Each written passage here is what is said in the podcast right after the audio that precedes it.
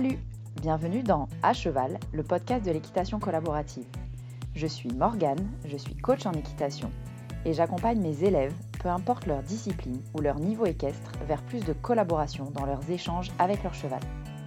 Si tu es cavalière et que tu es à la recherche de connaissances, de tips, de réflexions ou d'exos pour que ton équitation devienne plus collaborative, alors tu es au bon endroit. Dans ce podcast, je te partage seul ou avec mes invités pour t'inspirer et que tu puisses développer l'équitation dont tu rêves avec ton cheval. T'es prête? Allez hop, à cheval Salut, j'espère que tu vas bien.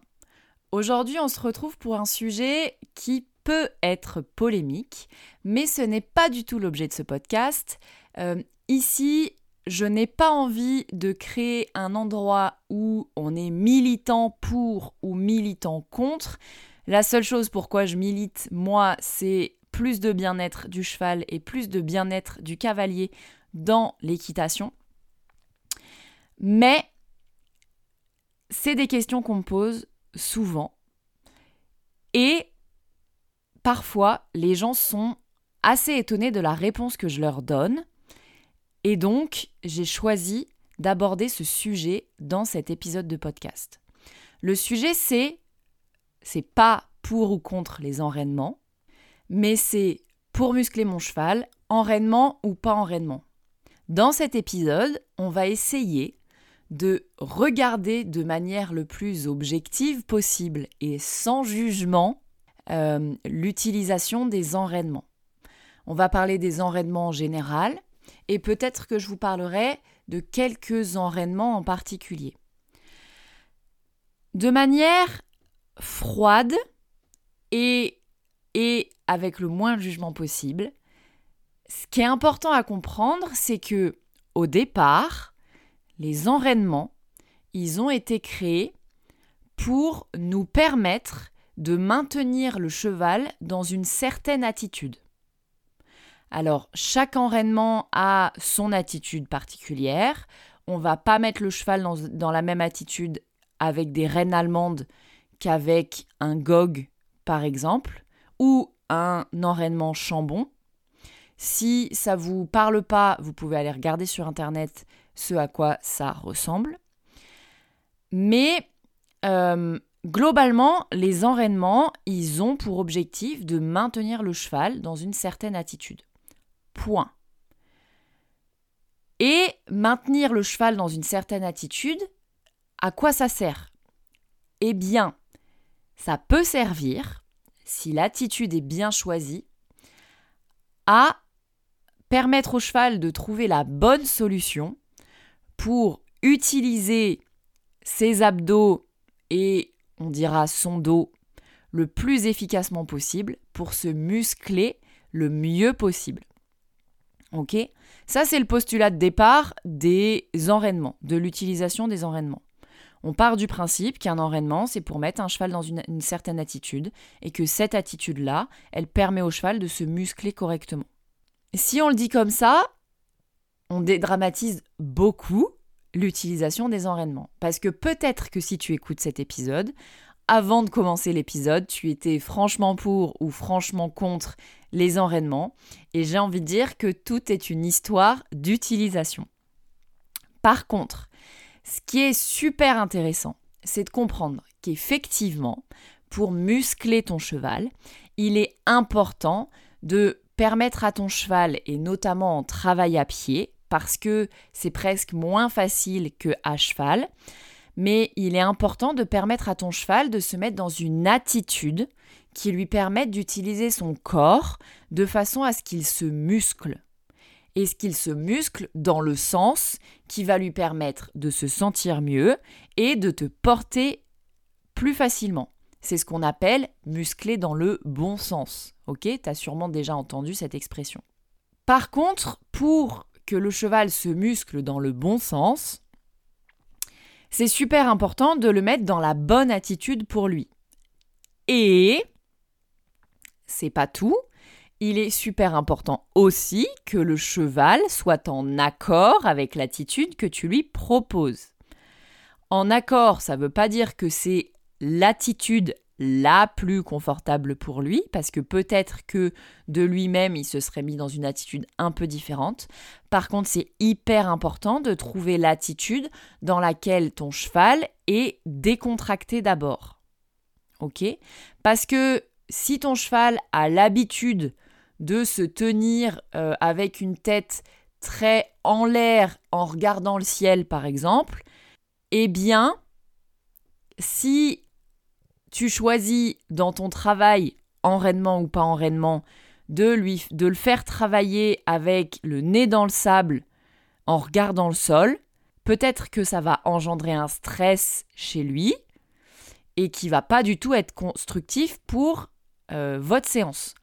Peut-être qu'il va falloir passer par des étapes intermédiaires, de remettre la nuque au niveau du garrot par exemple d'abord, et puis petit à petit de l'amener à aller plutôt vers le bas. Ce qu'on cherche dans l'attitude du cheval, si tu te poses la question, pour qu'il ait un travail qui lui permette de travailler son dos et donc de se sentir mieux lui dans son corps, mais aussi de te porter plus efficacement si tu montes à cheval, euh, c'est plutôt une attitude basse, alors pas forcément très basse, mais avec globalement la tête en dessous du niveau du garrot, à la grosse louche, et des postérieurs actifs, ce qui va permettre à ton cheval de tendre ce qu'on appelle la ligne du dessus, donc toute la ligne qui va des oreilles à la queue, la ligne de dos, et donc euh, de mobiliser ses muscles du soutien et ses abdos, et donc de travailler dans le sens à euh, te porter plus efficacement et se sentir mieux dans son corps. Ok? Ça, c'est une attitude correct ou un cheval qui travaille dans le bon sens. Mais certains, au naturel, travaillent complètement à l'envers, à l'inverse de ça. OK? Et cela, ça va nécessiter presque de la rééducation pour les, leur permettre de se remettre dans cette attitude-là. Et c'est là que les enraînements peuvent être intéressants. Parfois, si tu choisis de les utiliser. Encore une fois. Parce que les enraînements, c'est une des stratégies possibles pour rééduquer ton cheval là-dedans. Tu peux choisir de mettre un enraînement avec surtout le, truc de te dire si je ne sais pas moi exactement comment le cheval fonctionne, si je n'ai pas de base de biomécanique, je vais m'entourer d'un professionnel qui va m'aider à trouver le bon enraînement pour mon cheval et à régler l'enraînement correctement pour mon cheval. Ça, c'est super important. Ne pars pas bille en tête en te disant j'ai vu une photo d'un cheval avec un gog, je vais faire pareil. Pas du tout. L'objectif, c'est vraiment d'adapter l'enraînement à l'utilisation que tu veux en faire et à ton cheval. Mais c'est une stratégie pour atteindre ton objectif de faire comprendre à ton cheval comment il faut qu'il se mette pour se muscler efficacement. L'autre stratégie, c'est de communiquer sans enraînement avec d'autres moyens que sont l'apprentissage et l'expérience euh, physique, permettre à ton cheval de faire l'expérience d'avoir un coup la tête en haut, un coup la tête en bas, etc., etc., au bout de ta longe. Mais l'autre moyen que moi j'utilise beaucoup plus et qui moi m'intéresse encore plus parce que c'est le moyen qui permet de créer une communication, une collaboration avec ton cheval, c'est de lui apprendre des codes qui lui apprennent à baisser la tête en longe, par exemple, et des codes qui lui permettent de comprendre quelle attitude est confortable pour lui. OK? Ou quelle nouvelle attitude qu'il n'a pas l'habitude d'utiliser peut rendre le travail plus confortable. Ça, moi, c'est la méthode que j'utilise dans 95% des cas. Parce que, simplement, c'est juste celle que j'ai choisie. C'est pas celle qui va le plus vite. Attention, il est possible qu'en une séance, tu n'aies pas pu apprendre à ton cheval comment mettre son corps correctement parce que il ne faut pas oublier que l'objectif numéro un du cheval, c'est de trouver son confort court terme donc son confort là maintenant. Et peut-être que l'exercice que tu lui que tu lui proposes c'est pas l'exercice qui est tout de suite le plus confortable pour lui parce que on s'entend c'est comme nous. Euh, on peut pas dire que faire travailler nos muscles soit quelque chose de confortable. Parfois, on a compris que derrière, on se sent mieux, du coup, on est plus à même de les utiliser. Et les chevaux, c'est pareil. Mais parfois, clairement, et il y a certaines personnes qui détestent euh, toute forme de sport. Et du coup, c'est absolument pas euh, d'eux-mêmes qui vont utiliser leurs muscles. Les chevaux, c'est pareil. C'est pour ça que c'est super important de trouver dans notre communication un moyen de leur dire vas-y, essaye ça. Genre, essaye de te mettre comme ci, essaye de te mettre comme ça. Ok? Ça, c'est la méthode, donc je disais, que j'utilise dans 95% des cas. Mais qui n'est pas rapide. Enfin, n'est pas la plus rapide. Et n'est pas la plus précise. Parce qu'évidemment, euh, au début, ça va être un peu brouillon. Quand tu vas lui dire baisse la tête, hop, il va baisser la tête et certains vont baisser la tête d'un centimètre et certains vont mettre le nez dans le sable.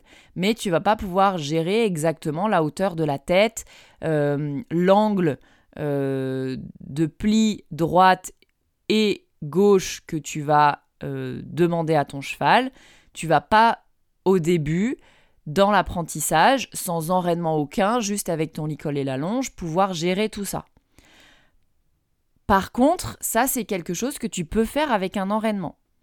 Tu peux choisir assez précisément la hauteur de la tête que tu veux, l'angle de fermeture, l'angle tête en colure. Euh, donc si tu choisis de fermer ton cheval ou d'ouvrir ton cheval, tu peux le choisir avec le choix de ton enraînement. Euh, ce genre de réglages, tu peux les faire en utilisant des enraînements.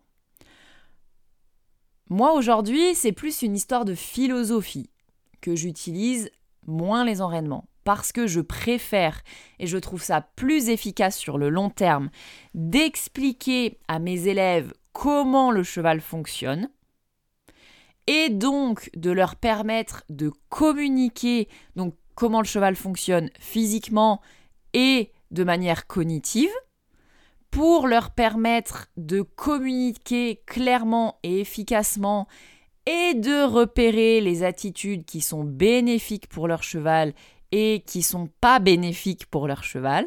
Ok. Euh, ça, je trouve que c'est un, travail qui, moi, Enfin, moi, je, le trouve beaucoup plus intéressant que simplement dire Oh, ton cheval, il, tient il a son port de tête beaucoup trop on va lui mettre un enraînement pour baisser la tête. Ouais, mais pourquoi?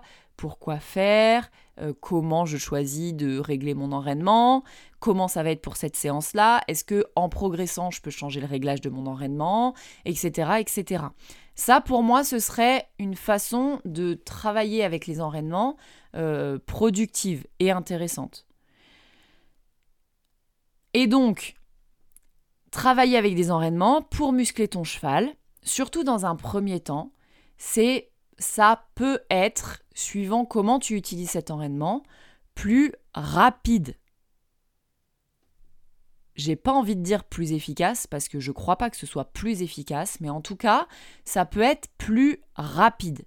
Par contre, sur le long terme, quand on apprend à comprendre comment le cheval fonctionne et que par notre communication, on arrive à leur faire comprendre comment on aimerait qu'ils se mettent, c'est là souvent que je vois l'œil du cheval s'allumer et le cheval se mettre à chercher des façons de se positionner, euh, comme, plutôt comme ci, plutôt comme ça, avec la tête. Euh, si on choisit par exemple de lui mettre la tête en bas, il va mettre la tête en bas et puis après il va chercher avec le reste de son corps comment se positionner pour euh, se sentir le mieux possible. Et c'est là que moi je trouve c'est beaucoup plus efficace parce que le cheval cherche, trouve son utilité aussi, la plupart du temps, quand on est capable de communiquer de manière collaborative avec son cheval. Et c'est là qu'il fait des expériences conscientes de son corps et donc qu'on a des résultats hyper intéressants sur le cheval, à la fois physiquement, moralement. On a un cheval qui aime plus travailler, qui est plus là, qui coopère, qui collabore dans le travail. Et ça, moi, c'est ce qui me fait kiffer. Donc, en conclusion, enraînement ou pas enraînement, ça dépend.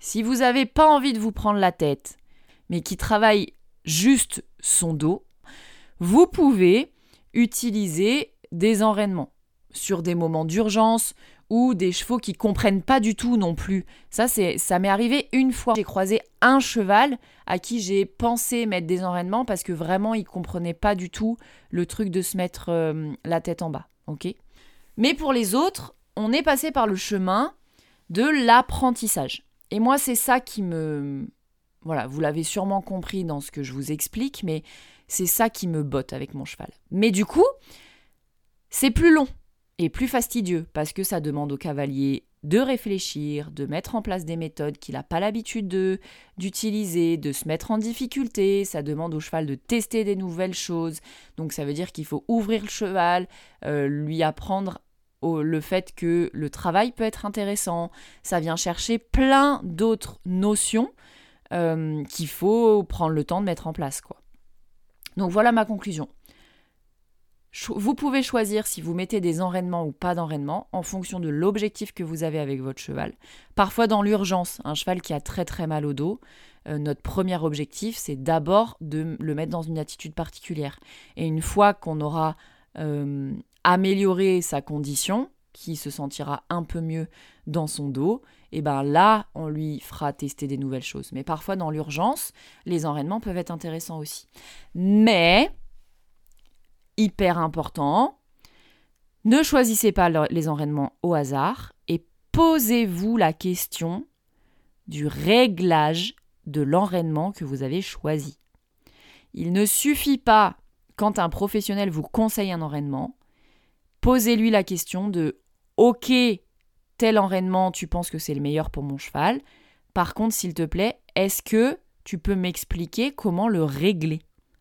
Parce que le réglage est au moins aussi important que le choix de l'enraînement, si ce n'est encore plus important que le choix de l'enraînement. Donc, si vous choisissez d'utiliser dans un enraînement pour des raisons qui vous sont propres, ça peut être pertinent. Si tant est que l'enraînement est bien choisi et bien réglé, et bien utilisé. Si vous choisissez de ne pas utiliser d'enraînement, c'est OK. Vous allez passer par un chemin peut-être un peu plus long, mais vous allez devoir apprendre des choses à votre cheval, à la fois lui faire vivre des expériences différentes dans son corps et à la fois lui faire comprendre des choses différentes dans sa tête. Voilà ce que j'avais à dire sur les, les enraînements. Euh, j'espère que cet épisode t'a plu. Peut-être qu'il t'a ouvert des portes, amené à te poser des questions. Peut-être que tu n'as pas la réponse à tout, mais c'est hyper intéressant et n'hésite pas à te renseigner à droite, à gauche sur, sur tout ce que tu veux, sur le fonctionnement du cheval, pour faire ton choix si la question tu te la poses encore. Voilà, donc j'espère que cet épisode, si l'épisode t'a plu, je te laisse laisser 5 étoiles sur la plateforme d'écoute que tu utilises. Tu peux aussi mettre un commentaire pour me dire ce que tu en as pensé. Et même t'abonner si jamais tu veux être mis au courant des prochains épisodes qui sortent. Et moi, je te retrouve la semaine prochaine pour un nouvel épisode de À Cheval, le podcast de l'équitation collaborative. A plus!